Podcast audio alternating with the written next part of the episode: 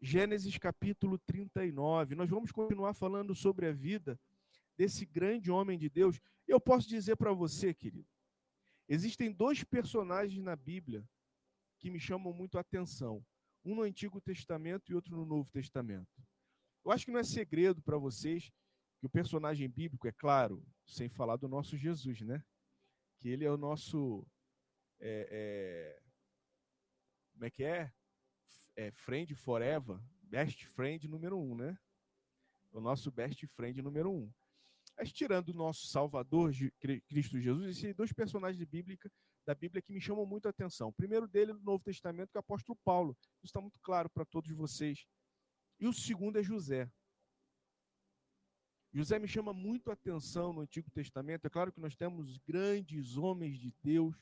Tivemos Moisés, Davi, que foram extremamente usados por Deus. Mas José ele vai ter uma característica muito interessante. José ele vai ter a característica de dominar as suas emoções. Nós somos pessoas impulsivas. O que, é uma pessoa impulsiva? É uma pessoa que age no momento. Quem aqui nunca tomou uma decisão na impulsividade e depois se arrependeu? Quem aqui nunca agiu no calor da emoção e quando a emoção ela se estabilizou, você percebeu que o que você falou, que o que você fez não era para ter feito e nem falado? E nós precisamos aprender com esses grandes homens de Deus que nós precisamos ter um atributo, podemos assim dizer, que o Espírito Santo nos dá, que é o domínio próprio, que está no fruto do Espírito Santo, em Gálatas 5. Nós precisamos receber esse fruto do Espírito Santo e praticar o domínio próprio, o controle da nossa emoção, o controle da nossa vida. Como eu tenho falado nessa série de mensagens, da necessidade que nós temos de impactar a nossa geração de maneira positiva.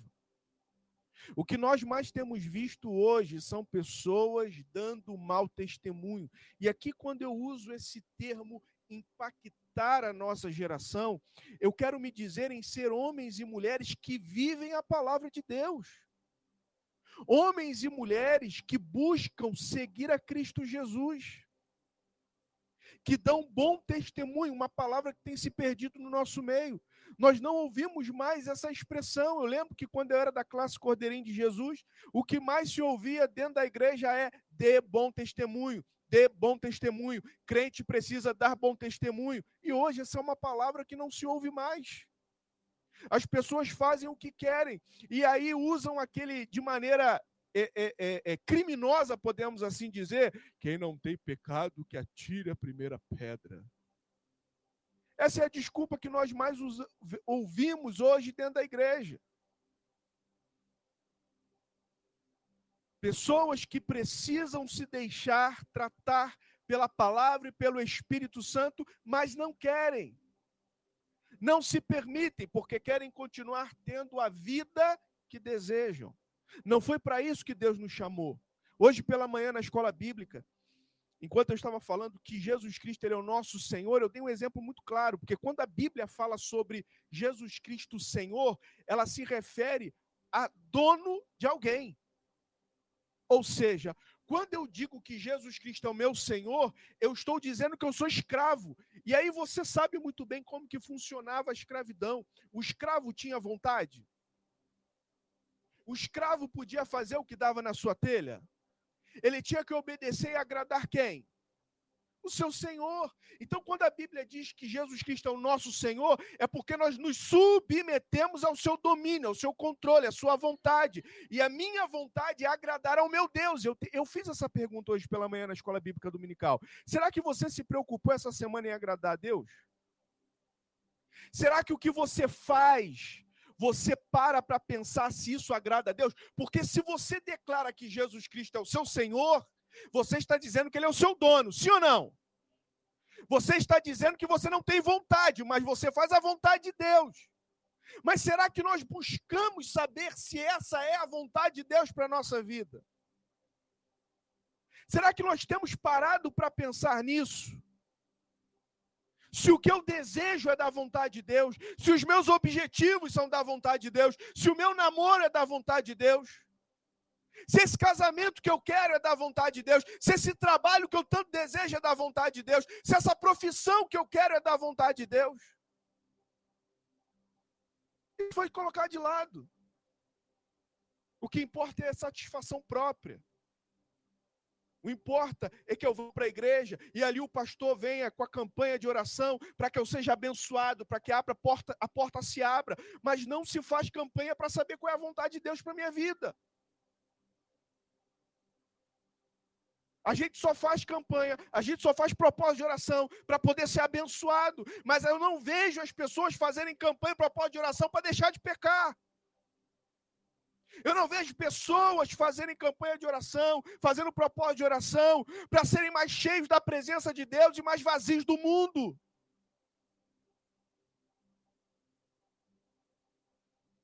Eu não vejo as pessoas dizendo assim, pastor, eu estou num propósito de oração, de jejum de sete dias. Por quê, meu filho? Eu quero que o mundo saia de dentro de mim. Eu quero que a ganância saia de dentro de mim. Eu quero ter a plenitude do fruto do Espírito Santo na minha vida. Nós não vemos isso, amado. Mas aí, quando você está com um problema, o que, que você faz?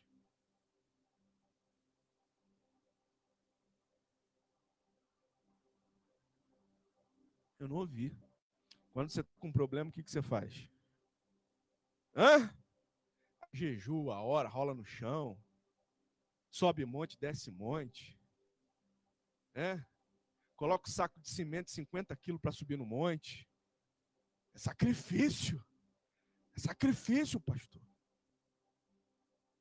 A gente precisa viver mais a palavra. Vira para o seu irmão e diga para ele assim: ó, viva a palavra, meu irmão. Agrade ao Senhor. Pare de querer agradar a si mesmo. Você para para pensar. Eu disse para você que eu gosto muito de Paulo, né? Imagina só se Paulo quisesse se agradar. Será que o evangelho teria chegado onde chegou? Gente, Paulo foi perseguido. Paulo foi apedrejado, ele foi parou em prisões. Ele já ficou nu. Imagina você tendo que sair daqui fugido nu, pelado. Porque você está pregando o evangelho.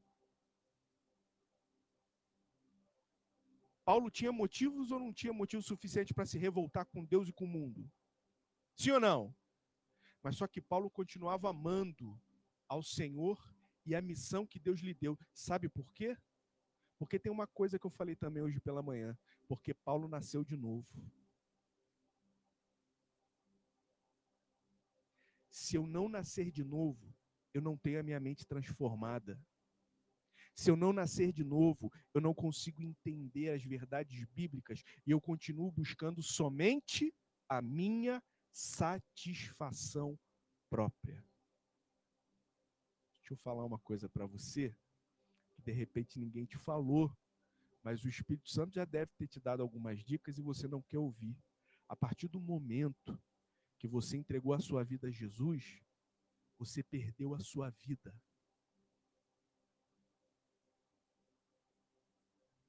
Fala isso não, pastor. É. Você perdeu a sua vida. Não vivo mais eu. Você pode aplaudir ao Senhor?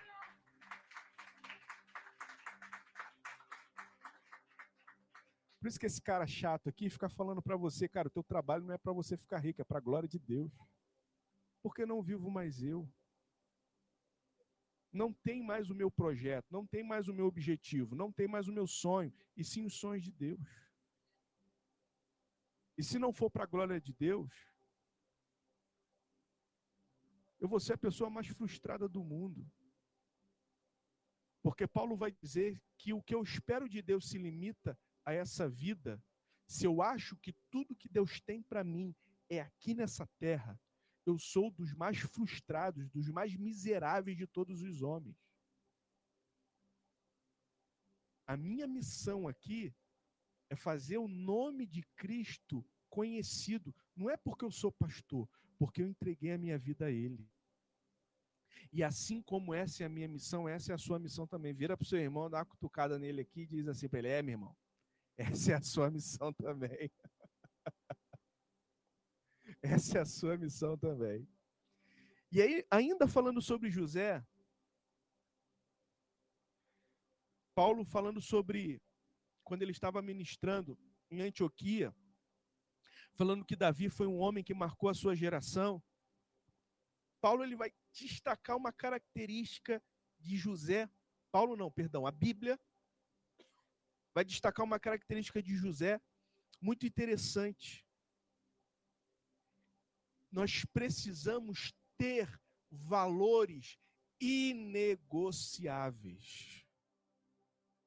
Eu não posso negociar os meus valores. Eu não posso negociar os meus princípios.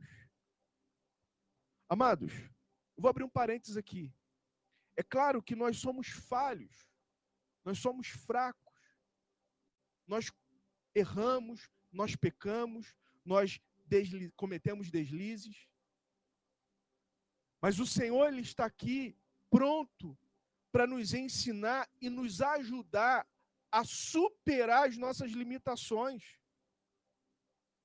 Aquilo que eu fazia, eu não posso fazer mais. Se eu cair, se eu tropecei, se eu escorreguei, o Senhor vai me ajudar a me erguer para que eu não caia mais para que eu não tropece mais. Se eu sou uma pessoa que eu tenho uma deficiência numa área na minha vida e o Espírito de Deus tem me ensinado pela palavra, tem me auxiliado, eu não posso mais cometer esse erro. Eu não posso mais cair nesse buraco. Você está me entendendo, sim ou não? Os nossos valores não podem ser negociados. E um valor que não pode ser negociado é a integridade. Vira para a pessoa que está do seu lado e diga para ela: seja íntegro. Gênesis 39, 6 diz assim, a partir da parte B: José era um belo tipo de homem simpático. Algum tempo depois, a mulher do seu dono começou, verso 7, começou a cobiçar José. Um dia, ela disse: Venha, vamos para a cama. Ele recusou, dizendo assim: Escute, o meu dono não precisa se preocupar com nada nesta casa, pois eu estou aqui. Ele me pôs como responsável por tudo que tem. Nesta casa, eu mando tanto quanto ele. Aqui eu posso ter o que quiser, menos a senhora, pois é mulher dele. Sendo assim, como poderei eu fazer uma coisa tão imoral e pecar contra Deus? Todos os dias ela insistia que ele fosse para a cama com ela, mas José não concordava e também evitava estar perto dela. Mas um dia, versículo 11, como de costume, ele entrou na casa para fazer o seu trabalho e nenhum empregado estava ali. Então ela o agarrou pela capa e disse: Venha, vamos para a cama. Mas ele escapou e correu para fora deixando a capa nas mãos dela. Vamos orar, Pai, obrigado pela tua palavra. E que nessa noite o Senhor nos dê integridade de José. O Senhor possa falar aos nossos corações e que os nossos valores não sejam negociados, porque o que mais vale é servir e agradar ao nosso Senhor Jesus Cristo. Que o Senhor abençoe essa palavra, que o Senhor use a minha vida.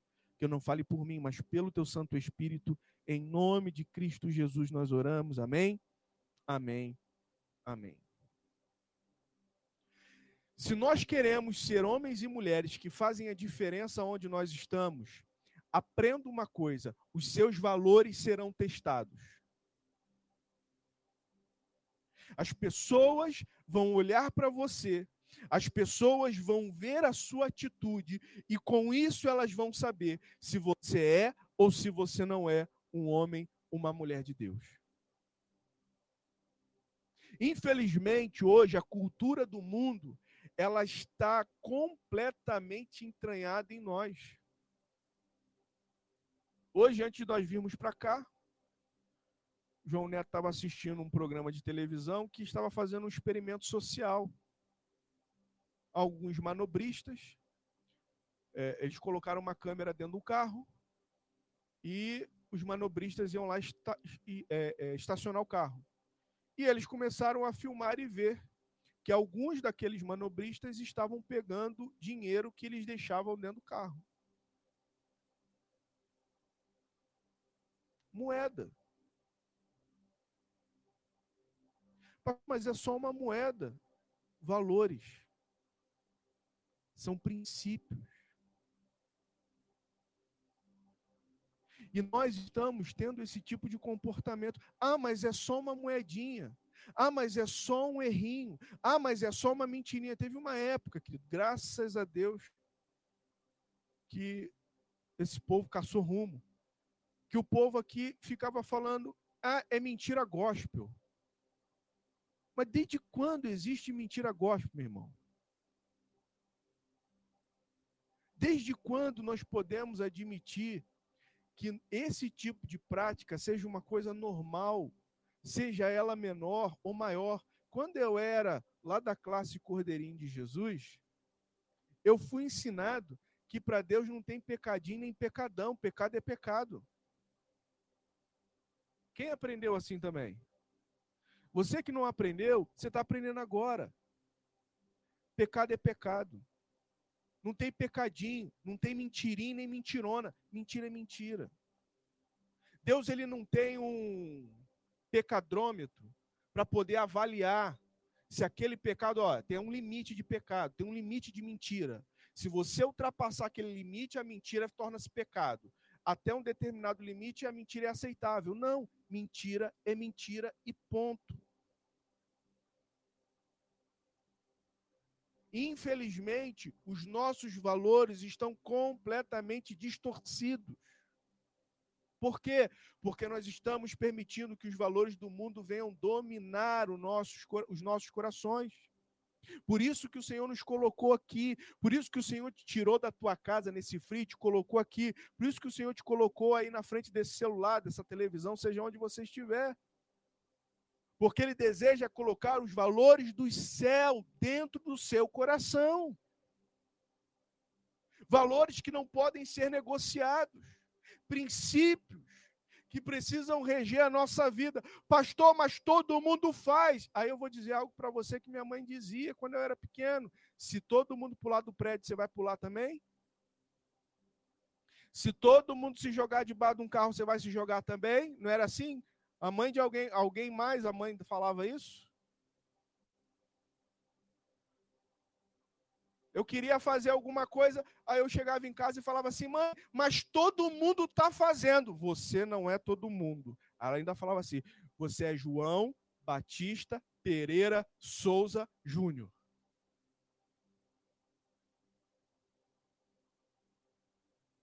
Aí vinha, se jogar do prédio, você vai se jogar também? Não, mas não é assim. se se colocar na frente do trem, você vai se colocar também? Pare de ser guiado pelo mundo. Vira para o seu irmão e diga para ele: pare de ser guiado pelo mundo, meu irmão. Pare de ser guiado pelas suas amizades. Aquele que quer servir a Deus, aprenda isso. Eu tenho dito isso para o Joãozinho. Às vezes a gente já passou alguns problemas com ele com relação à escola. E eu já ensinei isso para ele, falei: "Filho, olha só, você entregou a sua vida a Jesus, a partir desse momento, você vai ser rejeitado pelo mundo.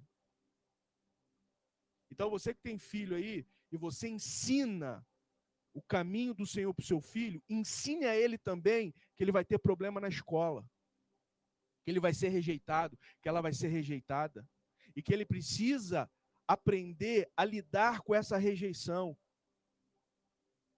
Porque o diabo vai querer ferir os sentimentos, as emoções dos nossos filhos com a rejeição do mundo, mas isso é o que acontece. Querido, se você é aceito pelo mundo, existe um problema com seus valores. Se você é aquela pessoa da hora, que os amigos, sabe, aqueles amigos, sabe ou não sabe? querem você perto a todo momento, algum problema tem com seus valores. Porque quando tem um crente, as pessoas, opa, não posso falar porque fulano está aqui.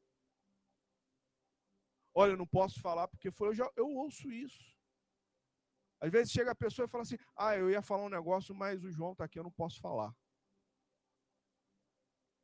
Você sabe o que, é isso? são valores. Os valores de Deus precisam estar em nós e as pessoas precisam ver esse valor na nossa vida. E como eles verão, pastor? É pregando, é dizendo: Ó, oh, eu não quero isso aqui, não. É assim? Não, é através do dia a dia. É o seu comportamento, é o seu falar. É quando alguém te fizer uma maldade, você continuar amando essa pessoa, orando por ela, dizendo: Senhor, abençoa a vida dela, faz ela prosperar. Passei por uma situação, por uma pessoa, que eu tomei uma decisão de não ter mais contato com essa pessoa.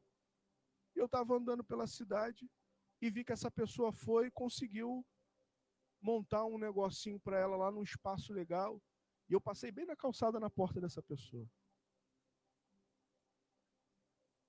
E eu digo para você que meu coração se encheu de alegria de ver que aquela pessoa ela conseguiu montar um negócio, tá bonitinho, mas eu quero ela lá e eu aqui. Porque não é uma pessoa que me faz bem. Você está conseguindo entender? Não é porque eu amo a pessoa que eu tenho que ficar andando com ela, fazendo com que ela me machuque.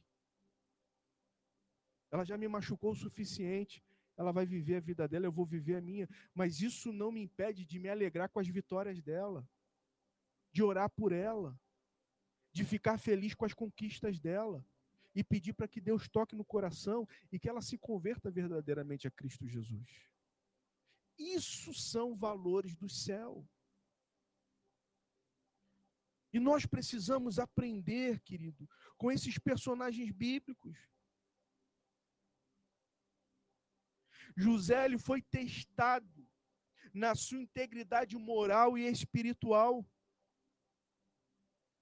o seu conceito e valor à família, seu senso de submissão à autoridade, sua atitude, gratidão e lealdade estavam sendo testados. E a todo momento nós somos testados, amados. Deus vai testar a sua lealdade, Deus vai testar, Deus não, o mundo vai testar é, o seu valor de família, vai ser testado a sua integridade, a sua submissão, você vai ser testado no seu trabalho, você vai ser testado na sua escola, você é testado dentro da sua casa, você é testado na rua. E a pergunta que eu gostaria de fazer é: será que nós estamos sendo aprovados ou reprovados nos testes da vida? Será que nós estamos tendo êxito ou nós estamos fracassando diante dos testes que se colocam diante dos nossos valores, dos nossos princípios? Amados, eu tenho dito isso aqui. Antes ser reconhecido pelo céu do que pelo mundo. O céu precisa nos conhecer. O mundo. Ah, pastor, mas eu quero ser uma pessoa conhecida. Querido, pouco importa ser conhecido nessa terra. O que importa é ser conhecido no céu. O que importa é o mundo espiritual saber o teu nome. O que importa é você entrar numa casa e o demônio que está ali dentro falar assim: ó, eu tenho que ir embora porque chegou um homem de Deus, chegou uma mulher de Deus. É isso que importa.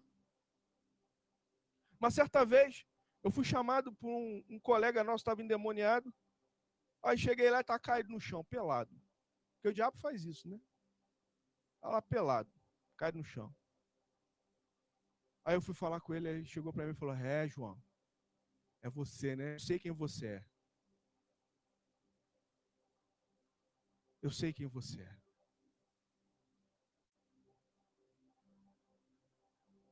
É isso que importa. É o inferno saber o teu nome. Ele saber que quando você chega, ele tem que sair. É isso que importa. Não importa você ser o centro das atenções nas suas amizades, seu zap zap tá bombando de mensagem. Tem gente que se gaba com isso. Aqui, ó. Tô com 1930 mensagens aqui, ó, no meu zap. E quantas mensagens o céu tem de você?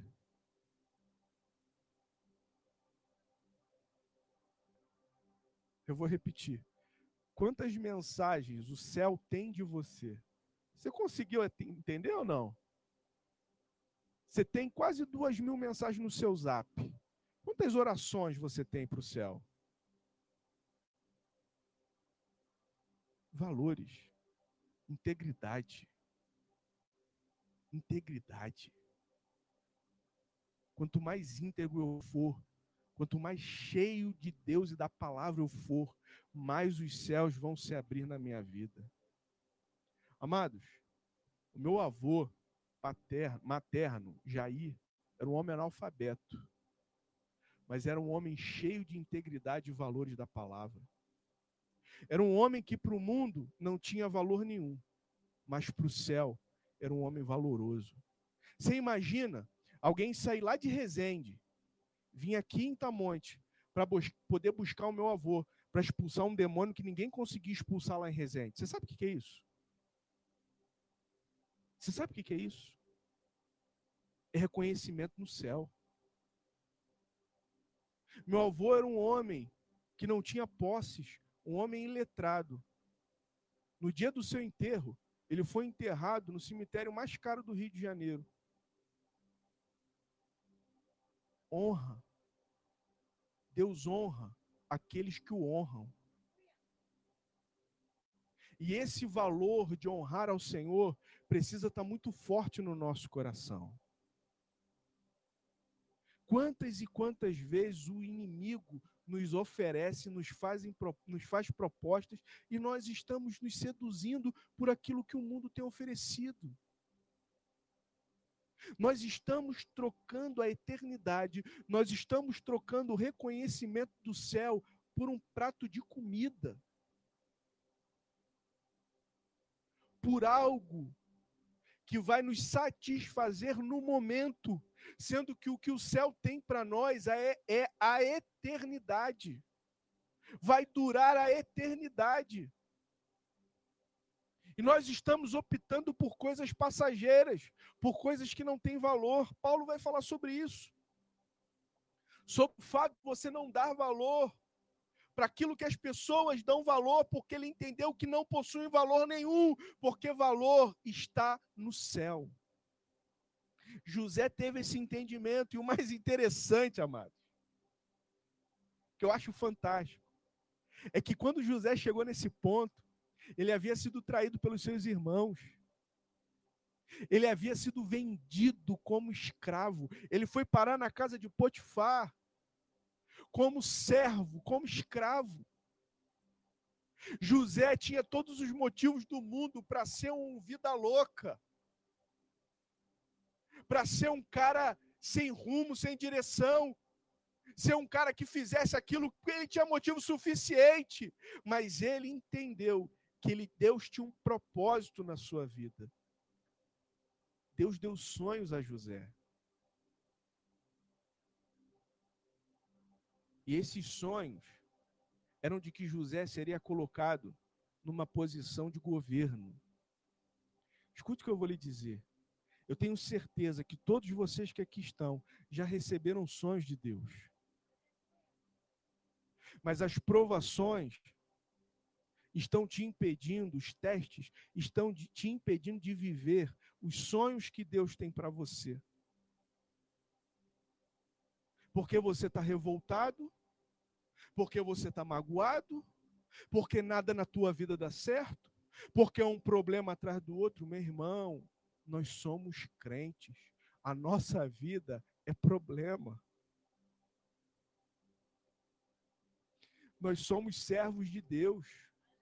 Nós vamos ter desafios todo dia. Não adianta você ficar revoltado dizendo, mas é problema em cima de problema. Você entregou a tua vida a Jesus? Então agora aguenta, meu irmão. Toma o teu fardo, tome a tua cruz e siga Jesus. Faz parte da vida. Você não foi chamado aqui para ter vida de glamour, sucesso, purpurina e paetê, não, meu irmão. Aqui é vida bruta. Amém? Vira para o teu irmão e diga para ele: aqui é vida bruta, meu irmão. Aqui é luta. Aqui é vitória aqui é desafio, aqui é conquista. Essa é a vida do cristão. Me mostra na Bíblia um crente que não teve desafio. Me mostra na Bíblia um crente que teve lá, ó, a vida tranquila, maravilhosa, sem desafio nenhum, sem problema nenhum, não tinha ninguém o traindo, não tinha ninguém o enganando, não tinha ninguém o se aproveitando dele. Me mostra na Bíblia alguém.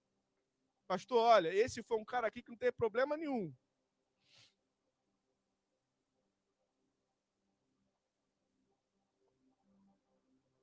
Esse não teve problema nenhum, não teve dificuldade nenhuma na vida.